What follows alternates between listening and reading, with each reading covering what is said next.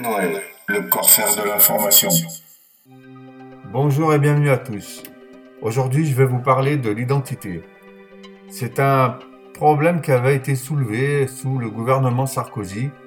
Il avait lui-même tenté de mettre en place un gouvernement de l'identité nationale avec son ministère, comme si l'identité pouvait être décrétée par un simple individu ou même par une organisation gouvernementale ou autre.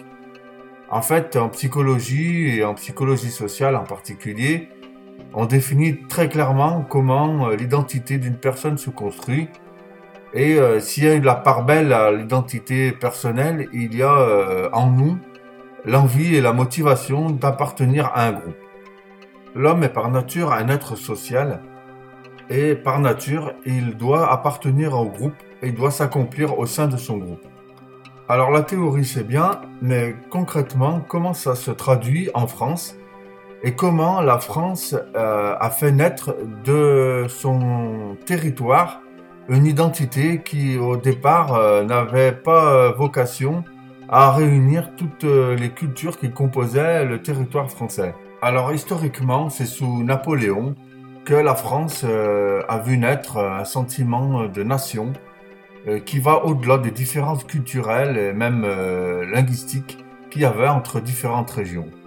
Après, c'est accompagné, par exemple, dans l'éducation nationale, avec euh, comme langue officielle le français, comme, comme roman national avec des héros français, etc. Tout ça pour faire naître au sein d'un même territoire des caractéristiques communes, des héros communs, des langues communes, une religion commune, enfin, ces caractéristiques feront qu'un individu aura le sentiment d'appartenir à une nation, à une patrie, à un pays qui est devenu la France. Voilà comment l'identité française s'est construite sur la base d'une identité qui était au départ territoriale. Cette mise au point était nécessaire pour que je puisse vous expliquer maintenant pourquoi euh, l'assimilation se faisait autrefois de manière plus ou moins naturelle et qu'aujourd'hui on en est arrivé à parler d'identité, alors qu'avant ça semblait aller de soi. La France a connu, euh, comme vous le savez, plusieurs vagues d'immigration, si on peut les appeler ainsi. Moi, je les appellerais plutôt des mouvements de population à l'intérieur même d'un groupe qui est plus gros que celui euh, de la France, qui est le groupe euh, Europe latine, Europe occidentale. Car en réalité, un groupe peut appartenir lui-même à un autre groupe qui l'englobe la France, les Français sont inclus dans ce qu'on appelle euh, l'Europe latine, l'Europe occidentale. Et ces mouvements de population qui viennent euh, du Portugal, d'Italie, d'Espagne, euh, de Pologne, sont en fait des mouvements de population qui, pour moi, ne sont pas apparentés à de l'immigration pure. Moi, ce que j'appelle l'immigration pure, c'est lorsque on intègre dans un groupe des personnes qui ont des caractéristiques euh, qui sont tout point différentes à la nôtre. Pour le cas de l'immigration polonaise, italienne ou euh, portugaise, par exemple, euh, on s'aperçoit que dans les années 1900, où le trait caractéristique d'une identité française était essentiellement une culture chrétienne, même si la religion avait perdu un peu du terrain, il y avait quand même sur base de fond euh, une, une, culture qui tourne autour de la religion chrétienne. Et euh, on sait bien que les populations latines ou même les populations polonaises, par exemple, ont un sentiment d'appartenance fort à la chrétienté et plus précisément à la religion catholique.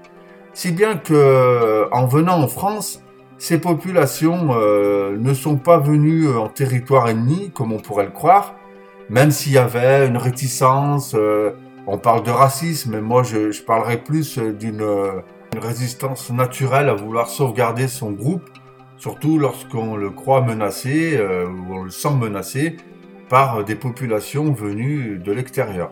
Alors quand on raisonne, on établit une idée générale ou on formule une théorie, on ne peut pas s'attarder sur des cas particuliers. Vous connaissez sans doute des faits qui se sont produits, euh, qui font acte de racisme envers la population italienne polonaise, par exemple. Je ne dis pas que ça n'a pas existé, que ça s'est jamais produit. Je dis juste que sur l'ensemble euh, de l'immigration qu'a connue la France au 18, 19e, 20e siècle, euh, ces actes sont pour moi un épiphénomène et ne sont pas représentatifs de l'assimilation à la française lorsque l'on étudie le phénomène sur plusieurs siècles, c'est-à-dire le 19e, 20e siècle.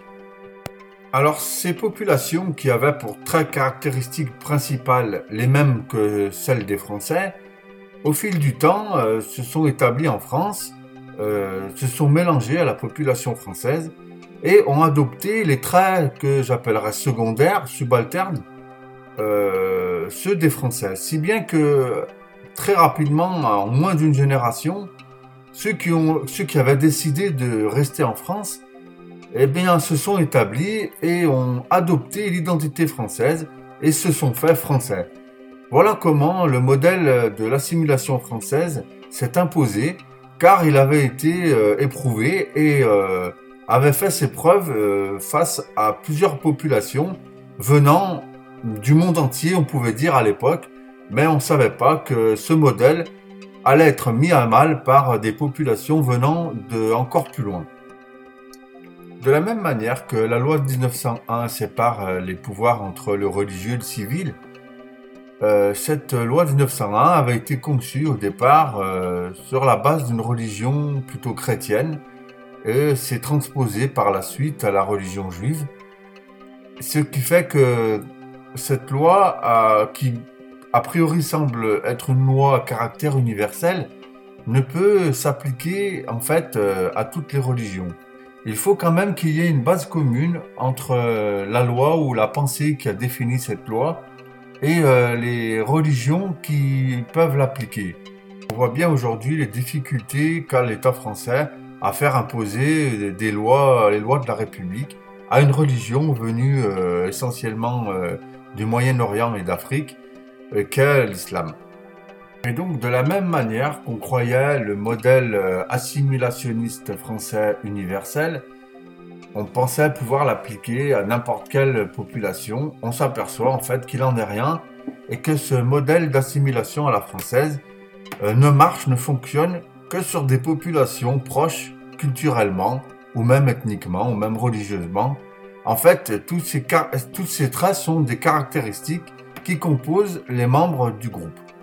En réalité, l'appartenance ethnique, religieuse, tout ça sont des caractéristiques.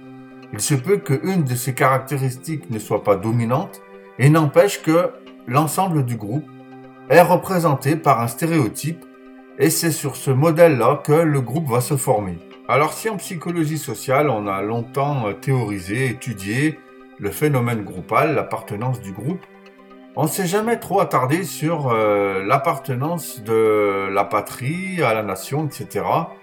Car comme toute science, il y a le scientifiquement correct, comme il y aurait le politiquement correct. Moi, je trouve que c'est dommage puisque c'est là que ces théories trouvent leur sens. Et c'est en ça que je vais vous expliquer comment le modèle assimilationniste français est mis à mal et pourquoi surtout il est mis à mal. Alors on va pas se cacher, une nation ça se construit pas, c'est une identité qu'on euh, voit naître lorsque un peuple, un groupe de population euh, semble avoir les mêmes caractéristiques. Euh, souvent, c'est comme ça. La caractéristique principale est de type ethnique on voit des groupes se former autour d'une ethnie, que ce soit en Europe, en Asie ou même en Afrique. On voit par exemple euh, le conflit au Rwanda qui a opposé deux ethnies différentes. L'ethnie est un critère dominant dans l'idée que l'homme se fait de l'appartenance à une patrie ou à une nation. Les traits caractéristiques sont essentiels pour déterminer la base des critères qui va définir un groupe. Quand vous prenez l'exemple d'un groupe d'appartenance comme euh, le mouvement punk, on voit bien que l'appartenance n'est pas l'ethnie, par exemple, mais les critères vestimentaires définissent l'apparence physique que doit avoir euh, un membre du groupe. Par ailleurs, le mouvement punk n'a pas un caractère ou a vocation d'unir une patrie, mais à définir un courant artistique ou musical ou autre. C'est pour ça que le caractère ethnique n'est pas essentiel dans ce genre de mouvement, mais que l'apparence physique euh, en a plus. Vient ensuite les critères culturels, tels que la langue, la religion, les souvenirs communs, les héros communs, les batailles communes, euh, les choses qu'on s'est construites au sein du groupe et qui font que euh, ça consolide, ça renforce les liens entre les membres du même groupe. Même si je vous ai dit que l'ethnie est la base d'une identité groupale de type patrie ou nation, euh, il se peut très bien que l'ethnie ne soit plus un caractère dominant lorsque la nation grandit et lorsque le groupe a établi d'autres critères euh, qui deviennent à leur tour déterminants ou dominants. Dans le cas par exemple de l'identité française, euh, on s'aperçoit qu'avec ses colonies, la France a intégré d'autres ethnies que la sienne, mais ces ethnies se sont petit à petit conformées à l'identité française, à la culture française, aux valeurs de la République française, et ces critères sont devenus plus déterminants que le critère ethnique, mais que quand même, la majorité du groupe doit ressembler au stéréotype du groupe originel, et le groupe originel a été fondé essentiellement sur une apparence physique et sur une appartenance ethnique. Comprenez mieux la citation de De Gaulle qui disait que la France est un peuple de culture euh, romaine, de religion euh, chrétienne et de race blanche. Il disait même que lorsque la France perdra une de ces trois caractéristiques, alors la France ne serait plus la France. Nous voilà donc au cœur du problème et on s'aperçoit que là, avec l'arrivée massive de migrants venus euh, du tiers-monde, la majorité ethnique de la France et la majorité religieuse de la France est sur le point de changer. On voit par exemple dans les naissances que les prénoms les plus portés, les plus donnés aux enfants, aux nouveau-nés sont des noms de type euh, euh, musulman. Et donc, euh, on peut facilement faire le lien en disant que la population musulmane croît plus rapidement que la population chrétienne origine, d'origine blanche. Elle, par contre, connaît une décroissance démographique, ce qui fait que si on réfléchit deux secondes, on s'apercevra très vite que d'ici peu de temps, l'ethnie et la religion majoritaire sera de type euh, arabo-musulmane. Et donc, euh, nous perdrons notre caractère euh, principal qu'avaient défini nos pères, nos anciens. je ne fais pas de jugement de valeur, je, je, ne dis pas ce qui est bien ou ce qui est mal, je décris une réalité, et c'est cette réalité que j'essaye de vous exposer. Alors quand j'entends des personnes dire que l'assimilation se fera dans le temps, euh, comme dirait De Gaulle aussi, on assimile des personnes, pas des peuples. Là, avec euh, la telle quantité d'immigration massive qui arrive sur nos territoires, euh, ces peuples en question n'ont pas vocation à s'assimiler, mais à s'installer et à même à nous remplacer. Nous deviendrons alors minoritaires, l'identité groupale va alors changer d'identité, et ce qui était euh, représenté par euh, des personnes de race blanche chrétienne de culture euh, gréco-romaine va changer, va devenir peut-être un jour personne de d'ethnie arabo-musulmane, de culture arabe et, de religion islamique. Et c'est alors les, les blancs qui resteront, seront alors minoritaires et devront, eux, s'assimiler pour continuer à faire partie de ce groupe qu'on continuera peut-être à appeler France ou qui changera alors peut-être de nom. Un dernier mot sur le doux rêve du vivre ensemble. Il faut simplement savoir une chose, c'est que partout où l'islam est majoritaire, le vivre ensemble n'existe pas. Euh, il existe environ 57 euh, pays musulmans dans le monde. Et euh, dans aucun de ces pays, la cohabitation avec d'autres ethnies ou d'autres religions que celle de l'islam n'est possible.